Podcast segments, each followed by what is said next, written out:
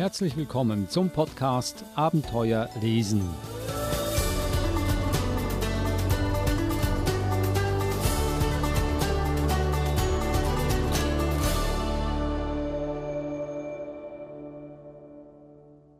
Der Podcast Abenteuer lesen, ein Podcast über lehrreiche und spannende Kinderbücher, aber auch Bücher für ältere Leser, Kinder zum Beispiel ab 10 oder 11 Jahren. Und für die hat heute die Verhaltenstherapeutin Eva Murer ganz besondere Bücher hervorgesucht. Zuerst einmal Hallo Eva. Hallo Adrian. Ich sage immer besonders, wie jeder Podcast ist besonders, aber heute ist es besonders, besonders. Heute wird es ein bisschen politisch oder sehr politisch, muss man sagen. Du hast Bücher hervorgekramt, die aus einer sehr dunklen Zeit, aus einem dunklen Kapitel der deutschen Geschichte vor allem stammen. Ich äh, liste sie hier mal auf, diese Bücher. Das erste ist Anne Frank Tagebuch von Anneliese Marie Frank. Das zweite Buch als Hitler das rosa Kaninchen stahl, eine jüdische Familie auf der Flucht, Band 1 bis 3 von Judith Kerr. Und das dritte Buch Die Welle, Bericht über einen Unterrichtsversuch, der zu weit ging, von Morten Ruhe. Nun, das sind sehr gewichtige Bücher mit großer, großer politischer Tragkraft, Eva. Ähm, warum gerade diese Bücher und warum gerade jetzt? Ich denke mal, diese Bücher sind immer wichtig, egal wann, wann man sie liest oder wann sie vorgestellt werden. Aber ich denke, wir, wir leben jetzt gerade in einer Zeit, wo ich denke, dass es besonders wichtig ist, sich mit dem Thema Rechtsextremismus, Faschismus, Selbstsüchtigkeit auseinanderzusetzen. Und das sind jetzt, ich würde jetzt sagen, so die Klassiker in, in diesem Bereich im Jugendbuch. Ich würde dann gerne in einer, in einer weiteren Sendung quasi die, die neuen Bücher zu Extremismus und Faschismus ähm, vorstellen. Aber heute würde ich mich gerne auf die Klassiker konzentrieren. Fangen wir vielleicht mit dem ersten Buch an. Anne Frank, Tagebuch.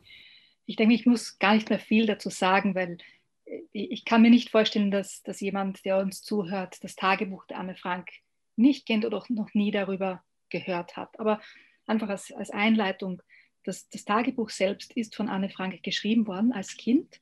Sie wurde in Frankfurt am Main geboren und musste mit ihrer Familie nach ähm, Amsterdam flüchten vor den Nazis.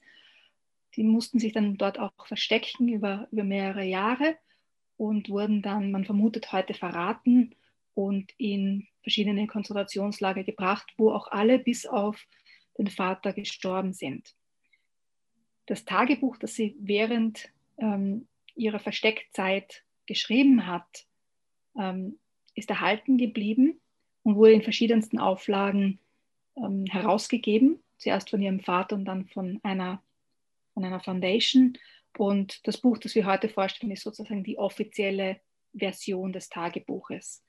Und ich möchte ein paar Stellen daraus äh, vorlesen. Eines ist aus dem Vorwort und dann später eine Stelle des, des Tagebuchs selbst, das Anne Frank geschrieben hat.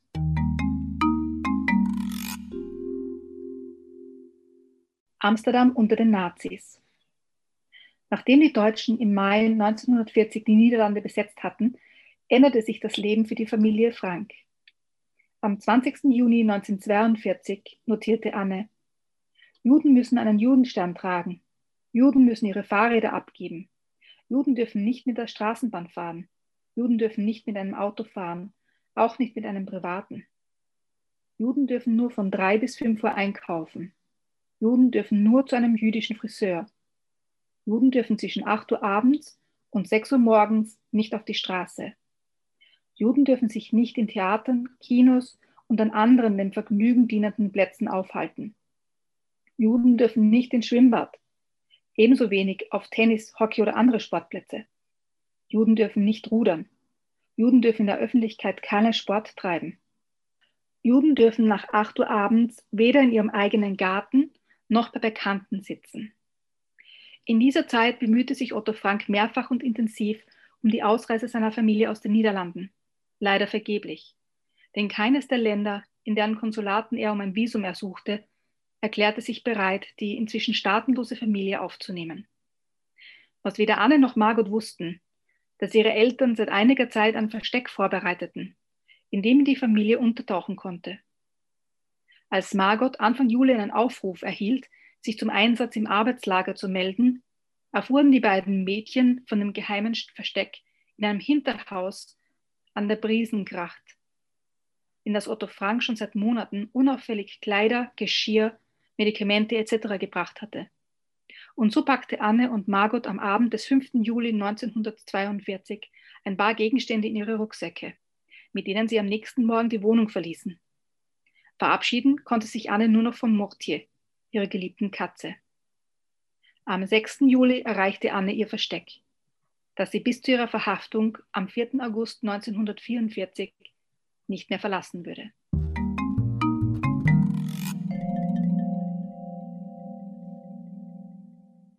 Zwei Jahre in diesem Versteck als kleines Kind, als Teenager, das ist, denke ich mir, fast unvorstellbar. Das ist nicht nur unvorstellbar, sondern äh, man bleibt auch fast sprachlos dabei. Was soll man dazu sagen? Das ist, äh, das waren ja, ja über zwei Jahre. Zwei Jahre war sie quasi, musste sich verstecken, die ganze Familie. Und diese Zeit hat sie dann äh, sehr genau dokumentiert. Und das war eigentlich ihr, ihre Überlebensader. Dadurch hat sie überlebt. Dadurch hatte sie Kontakt mit anderen Kräften, kann man nur sagen, weil sie hat ja keinen Kontakt zu anderen Menschen. Denke mir nur, dass sie das äh, sehr pragmatisch durchgestanden hat, diese Zeit, und einfach die Realität voll akzeptiert hat.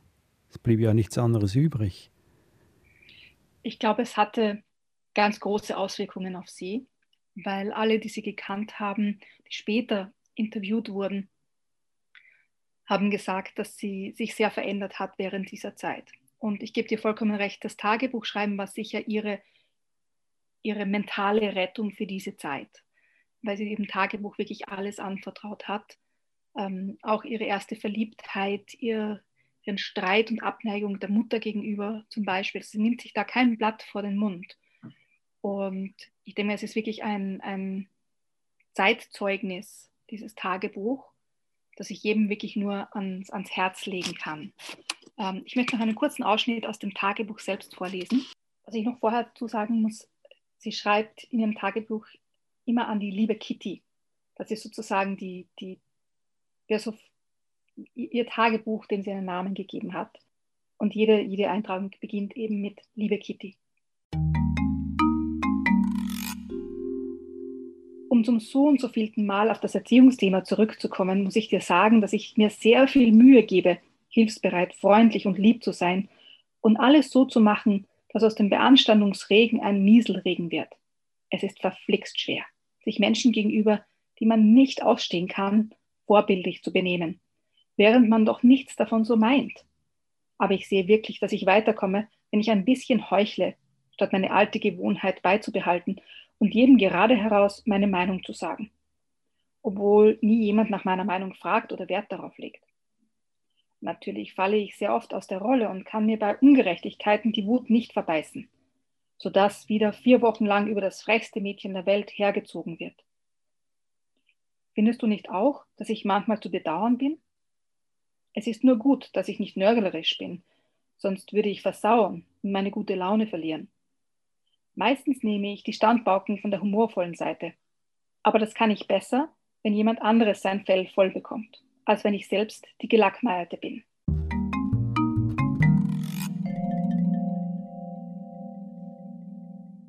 Das war ein Ausschnitt aus Anne Frank Tagebuch. Wird dieses Buch quasi als äh, Anklage gegen die Grässlichkeit des Faschismus ähm, vermarktet?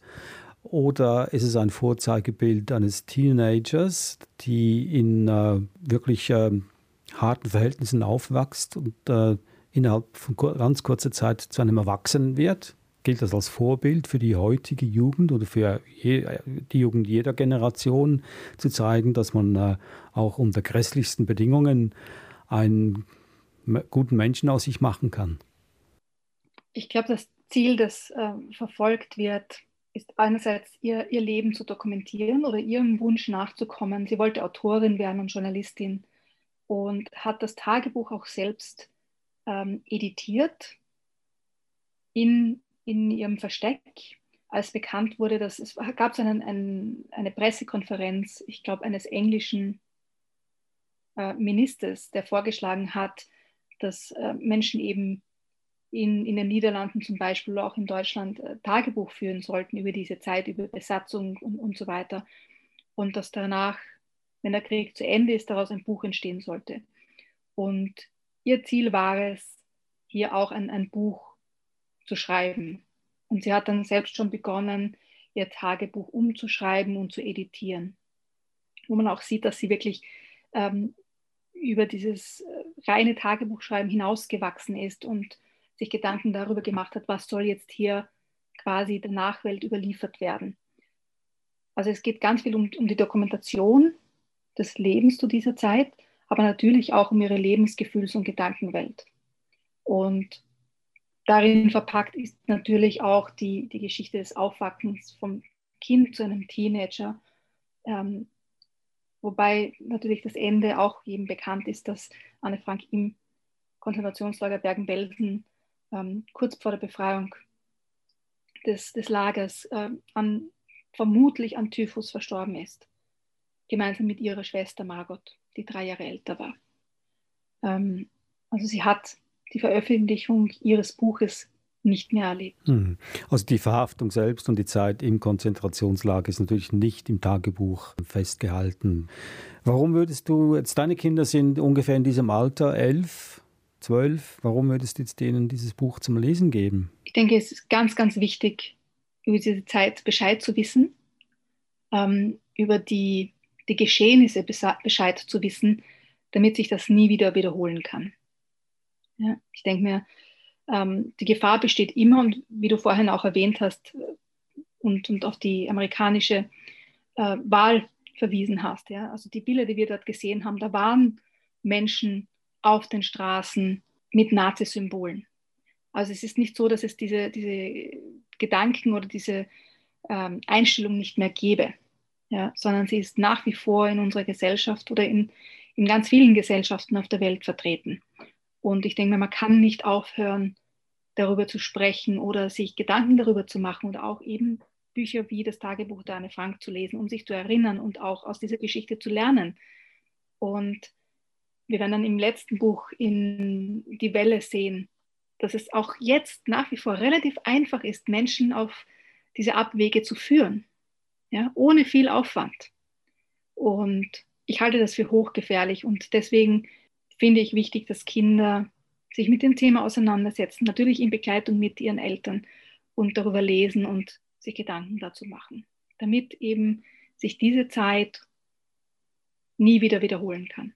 Anne Frank, Tagebuch von Annelies Marie Frank. Gehen wir zum nächsten Buch rüber. Als Hitler das rosa Kaninchen stahl, eine jüdische Familie auf der Flucht von Judith Kerr. Ein, das ist ein Buch, das vielleicht weniger bekannt ist, nicht denselben Grad von Bekanntheit hat wie das vorherige Buch und vielleicht das nächste Buch. Ich muss hier zugeben, ich selber weiß nur wenig darüber Bescheid. Bitte erzähl uns mehr. Das Buch ist von Judith Kerr und es ist die Geschichte ihrer Familie. Natürlich mit, mit anderen Namen, weil die Hauptperson ist Anna und nicht Judith, aber ähm, im Grunde erzählt die Autorin die Geschichte, die Fluchtgeschichte ihrer Familie. Sie beginnt 1933 und die Familie versucht, in die Schweiz zu fliehen vor den Nationalsozialisten. Und ich lese gleich mal ein Stück vor, weil ich denke mir, es ist, man könnte sagen, okay, die haben es geschafft, rauszukommen und sind geflohen. Was ist dann schon weiter passiert? Ja? Aber ich denke mal, man sollte schon wissen, auch wie, wie Flucht vor sich geht und was da alles damit verbunden ist. Nicht nur, dass man das Kaninchen, das berühmte im, im Titel zurücklassen musste, sondern damit verbunden sind auch ganz andere Dinge. Plötzlich fühlte Anna, dass sie sanft geschüttelt wurde. Sie musste eingeschlafen sein. Mama sagte, also in ein paar Minuten sind wir in Stuttgart.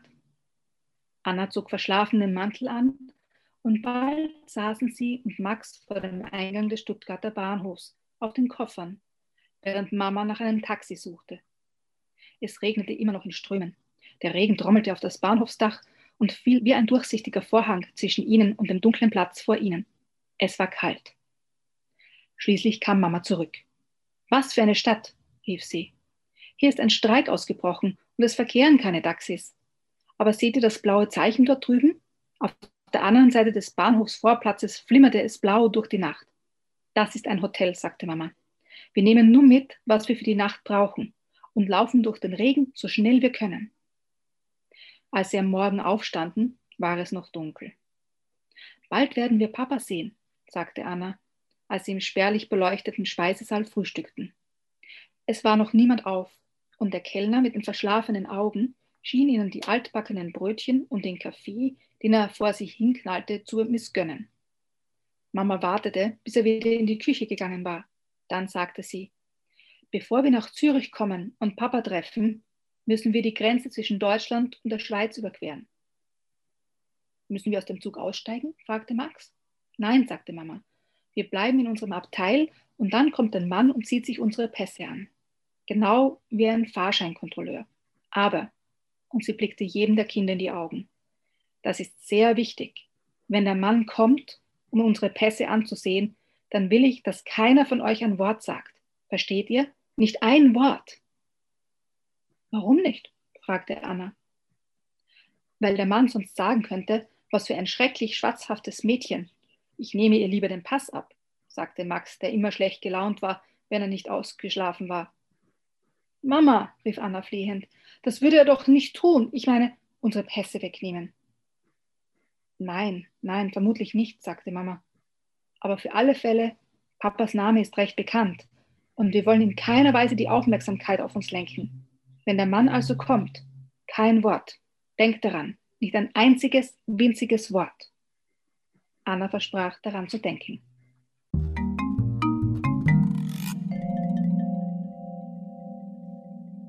Das war ein Ausschnitt aus dem Buch Als Hitler das rosa Kaninchen stahl von Judith Kerr und ich möchte hier meine Unwissenheit äh, noch rechtfertigen, die ich vorhin angebracht hatte. Das Buch ist 1971 erschienen als Jugendbuch und da war ich schon über dieses Alter hinaus und habe mich für andere Literatur interessiert. Deshalb mein Wissen darüber nicht sehr groß. Aber was ich äh, mitbekommen habe, ist, dass äh, ihr Vater, Annas Vater, war ja ein Schriftsteller, der auch äh, kritische Artikel gegen Hitler und gegen die NSDAP geschrieben hat. Also war nicht nur wurde nicht nur verfolgt, weil er Jude war, sondern auch quasi ein politisch Verfolgter war. Und das ist wahrscheinlich auch ein wichtiger Punkt in der jetzigen Zeit, dass äh, wenn man sich nicht gegen äh, politische Ungereimtheiten wehrt oder wenn man sich dagegen wehrt, auch immer die Gefahr mitspielt, dass gegen einen wenden kann und man sich davon nicht einschüchtern lassen sollte. Wie das erste Buch finde ich es wahnsinnig wichtig, dieses Buch zu lesen und, und mit den Kindern gemeinsam zu lesen und zu besprechen. Und es kommt nachher noch eine Szene im Zug, wenn sie zur Grenze kommen.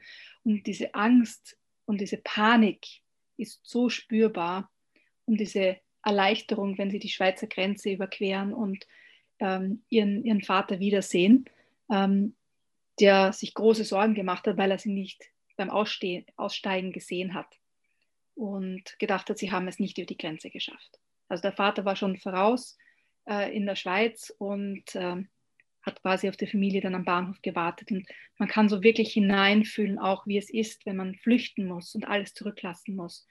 Und wenn schon jemand quasi im, im neuen Land auf einen wartet und nicht weiß, schaffen sie es oder schaffen sie es nicht. Das ist ein wirklich wichtiges, wichtiges Buch, auch in der heutigen Zeit. Ein Buch, das du deinen Kindern schon zum Lesen gegeben hast oder noch geben wirst? Also sie haben es jetzt schon bekommen, aber noch nicht fertig gelesen. Mhm. Also wir sind, wir sind noch dabei. Ja, ich weiß nicht, ob du vielleicht schon irgendeine Reaktion von ihnen gehört hast, von deinen Jungs. Die kindliche Naivität ist ja sehr spontan und sagt dann, ja, warum hat man das so weit kommen lassen? Da gibt es doch Möglichkeiten, das vorher äh, zu stoppen und anders zu machen. Sind diese Bemerkungen schon irgendwie spürbar geworden? Und wie reagiert man dann als, als Mutter darauf? Also noch nicht in Bezug auf dieses Buch, aber in Bezug zum Beispiel auf ähm, die amerikanische Wahl, weil wir Nachrichten gesehen haben, was, was passiert. Und da war schon die Frage, wie, wie kann es sowas geben? Ja? Also wie, wie passiert denn sowas? Und da habe ich dann nur auf das dritte Buch der heutigen Sendung verwiesen, Die Welle, gesagt, ja, wenn ihr das andere Buch fertig gelesen habt, dann habe ich was für euch, wo ihr ähm, quasi lesen könnt, wie das passiert. Das nehmen wir jetzt gleich als Stichwort und gehen zum dritten Buch über. Die Welle, ein Bericht über einen Unterrichtsversuch, der zu weit ging. Von Morton Rue, Rue, ein amerikanischer Autor, den wir jetzt deutsch aussprechen. Ja, wie gesagt, auch Die Welle ist ein sehr, sehr bekanntes Buch, entweder durch das Buch oder den, den Film, äh, den es dazu gegeben hat. Ähm, und er basiert, also die, die Geschichte basiert auf einer wahren Begebenheit. Also es hat den Lehrer wirklich gegeben, es hat ähm, die Schüler und Schülerinnen wirklich gegeben, es hat die Highschool gegeben. Und ich lese ganz am Ende dann noch etwas vor, was der Lehrer selbst in einem Interview gesagt hat. Also die Grundgeschichte ist, es geht um eine, eine Highschool, eine, eine bestimmte Klasse und die haben Geschichtsunterricht. Sie haben einen jungen, sehr engagierten Lehrer für Geschichte der immer versucht, ihnen Geschichte nahezubringen als etwas, das sie erleben können. Zum Zeitpunkt, als das, das Buch beginnt, ist das Thema Rechtsextremismus und Nationalsozialismus. Und er beginnt mit einem Film über die Nazi-Konzentrationslager. Und verständlicherweise, die Schüler sind alle völlig ähm, erschrocken und geschockt, was sie da alles sehen und, und können nicht begreifen, wie so etwas überhaupt zustande kommen kann. Und, und stellen auch eben diese Frage, ja, also waren denn alle Deutsche Nazis oder wie konnte das sein, dass Leute dann behaupten, sie haben nichts davon gewusst? Das kann, ja, kann es ja gar nicht geben. Und der Lehrer geht nach Hause mit diesen Fragen und überlegt sich, wie kann er es den Schülern begreiflich machen. Und denkt sich, naja, ich mache ein Experiment am nächsten Tag und kommt rein in die Klasse und schreibt an die Tafel Macht durch Disziplin und beginnt eine Lektion über, wie wichtig Disziplin ist im Sinne von gerade sitzen, aufrecht sitzen, ähm, verändert seinen Ton, wie er die Kinder anspricht. Er wartet auf einmal, dass sie ihn mit, seinen, äh, mit seinem ganzen Namen ansprechen, sich, wenn sie etwas sagen wollen, aufstehen, hinter ihren Stuhl stellen und so weiter. Also er führt ganz viele neue Regeln ein. Und interessanterweise der Junge, der eigentlich so der Außenseiter in der Klasse ist, der von allen verlacht wird und so weiter, der ist derjenige, der als erster sozusagen auf diesen Zug aufspringt und das aufsaugt wie ein, wie ein Schwamm. Ja? Also das ist Robert, der wirklich völlig in, in, in diese Idee aufgeht in dieser ersten Geschichtsstunde. Und wir steigen jetzt am zweiten Tag ein. Einige Schüler sahen ihn unsicher an, als warteten sie ab, ob er das Experiment weiterführen würde oder nicht. Sollte er? Es war eine so neue Erfahrung und sie wich so sehr von der Norm ab, dass er sich unsicher fühlte. Was konnten die Schüler aus diesem Versuch lernen? Was konnte er selber lernen? Ben spürte die Versuchung des Unbekannten und beschloss, dass es der Mühe wert sei, seinen Versuch fortzusetzen. Also, sagte er und legte seine Notizen beiseite. Was geht hier vor? Die Schüler blickten ihn unsicher an. Ben schaute zur entfernten Seite des Raumes. Robert? Robert Billings sprang auf. Sein Hemd steckte säuberlich im Gürtel. Sein Haar war gekämmt. Mr. Ross, Disziplin. Ja, Disziplin, stimmte Mr. Ross zu aber das ist nur ein Teil von allem. Es gehört noch mehr dazu. Er wandte sich zur Wandtafel und unter die gestrigen Worte Macht durch Disziplin schrieb er Gemeinschaft. Dann wandte er sich wieder der Klasse zu. Gemeinschaft ist das Band zwischen Menschen, die für ein gemeinsames Ziel arbeiten und kämpfen. Das ist schon so, wenn man gemeinsam mit seinem Nachbarn eine Scheune baut. Ein paar Schüler lachten.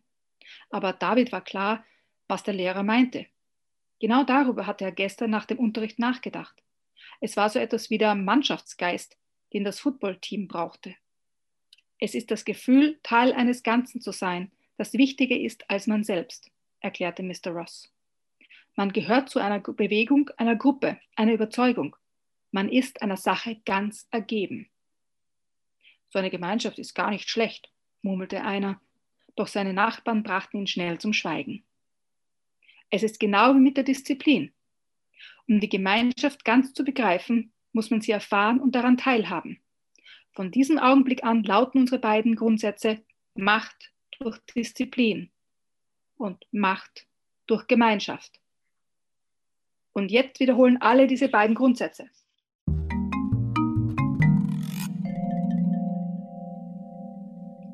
Also er beginnt dann damit, dass seine Schüler ähm, diese Grundsätze wiederholen und er das in seinen gesamten Unterricht mit einbaut. Und Robert wird dann zu einer zentralen Figur ähm, in, in diesen ganzen Machenschaften sozusagen. Und das ufert immer weiter aus. Also es wird wirklich eine Bewegung daraus, die sich durch die ganze Schule zieht.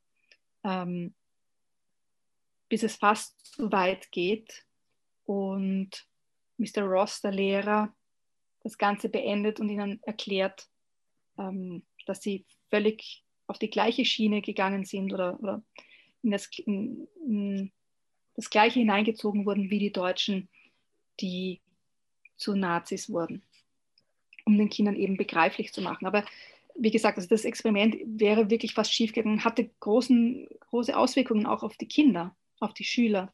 Und ähm, ich möchte dann kurz noch etwas aus dem Interview mit dem Lehrer äh, vorlesen, weil mich das dann wirklich auch ähm, äh, beeindruckt hat. Einstein hat einmal gesagt, die Welt wird nicht bedroht von den Menschen, die böse sind, sondern von denen, die das Böse zulassen. Ich glaube, irgendjemand hätte, gleich als ich mit der Welle begann, aufstehen sollen und sagen, Mr. Jones, ich folge Ihnen nicht. Ich sage Ihnen, das ist schlecht, was Sie machen. Dann hätten wir anfangen können, darüber zu reden. Aber während des ganzen Experiments hat sich niemand dagegen gewehrt. Kein Schüler, kein Lehrer, von den Eltern niemand und niemand von den Geistlichen. Und das ist es, was mich erschreckt. Was mir bei diesem Buch einfach wahnsinnig gefällt, ist, dass äh, er zeigt, wie einfach es im Grunde ist, so eine Bewegung aufzubauen. Man braucht einen gemeinsamen Slogan. Macht durch Disziplin, Macht durch Gemeinschaft. Man gibt sich ein Symbol, ja, in dem Fall die Welle als, als Zeichen. Und du kannst das ja ganz leicht durch andere Symbole ersetzen, sozusagen. Ob das jetzt für die Nazis die Swastika war oder eben für andere politische Bewegungen, sind es andere Symbole, hinter denen sich Menschen versammeln, aber auch verstecken. Und so wie du sagst, es ist nicht, nicht einfach, wenn man diesen ersten Moment sozusagen nicht hinterfragt. Aber je mehr Menschen, denke ich mir, diese, diese Mechanismen oder diese Versuchungen sozusagen erkennen und verstehen, weil sie sich mit diesem Thema auseinandergesetzt haben, desto größer ist die Wahrscheinlichkeit, dass wir ähnliche Abwege oder ähnliche Dinge verhindern können. Da stimme ich mit dir überein. Und sind diese drei Bücher eine gute Grundlage dafür, dass man äh, versteht oder lernt zu verstehen, was die Mechanismen sind und auch das Rüstzeug mitbekommt, dieses, diesen, diesen Mechanismus vorzeitig zu stoppen oder stoppen zu können? Sind diese drei Bücher eine gute Grundlage dafür? Ja, also meiner Meinung nach ja. Es gibt sicher noch ganz, ganz viele andere und deswegen wird es auch einen zweiten Teil geben, wo wir uns mit neueren Büchern beschäftigen, also die jetzt in, in neuerer Zeit erschienen sind, ähm, die ähnliche Gedankenanstöße liefern können, nur in einer anderen Art und Weise aufbereitet sind. Aber ich denke mir, diese drei Bücher sind eine gute Grundlage oder ein guter Beginn, sich mit diesem Thema auseinanderzusetzen, das, das viel weiter reicht und viel größer ist als jetzt unter Anführungszeichen nur Nationalsozialismus. Ja, das ist die Ausgangsbasis, aber die, die Probleme oder die Versuchungen sind viel, viel größer und reichen bis in unsere heutige Zeit. Also nicht nur eine gute Grundlage für Kinder und Jugendliche, sondern auch für Menschen wie mich, der zum Beispiel das zweite Buch als Hitler das rosa Kaninchenstahl nicht so sehr gekannt hat. Also wir können auch immer wieder dazu lernen und bestimmt eine sehr gute Grundlage für junge Leser. Hier nochmals die drei Bücher, die du heute mitgebracht hast, Eva. Das erste Anne Frank Tagebuch von Annelies Marie Frank, erschienen im Fischer Verlag. Dann hatten wir als Hitler das Rosa Kaninchenstahl, eine jüdische Familie auf der Flucht von Judith Kerr, erschienen im Ravensburger Verlag. Und das letzte Buch war Die Welle, Bericht über einen Unterrichtsversuch, der zu weit ging, von Morton Rue im Ravensburger Verlag erschienen. Wie gesagt, Morton Rue ist ein äh, amerikanischer Schriftsteller und sein Name ist ein bisschen ein Wortspiel, habe ich in der Zwischenzeit herausgefunden. Morton stammt aus dem französischen Mord oder Tod und Rue ist eine Anspielung auf Straße, also Todesstraße. Warum er diesen Namen gewählt hat, das äh, habe ich in dieser kurzen Zeit nicht herausgefunden. Also diese drei Bücher. Vielleicht könnte man noch eins Neues, eins dazu nehmen oder vielleicht im zweiten Teil. Fake News spielen auch eine große Rolle. Falschinformation in der heutigen Zeit. Je mehr man Lügen verbreitet, umso glaubwürdiger werden sie nach einer gewissen Zeit. Und auch das sollte man rechtzeitig erkennen können. Ich bin Adrian Plitzko. Besten Dank und äh, bis zum nächsten Mal. Tschüss, Eva. Danke dir, Adrian.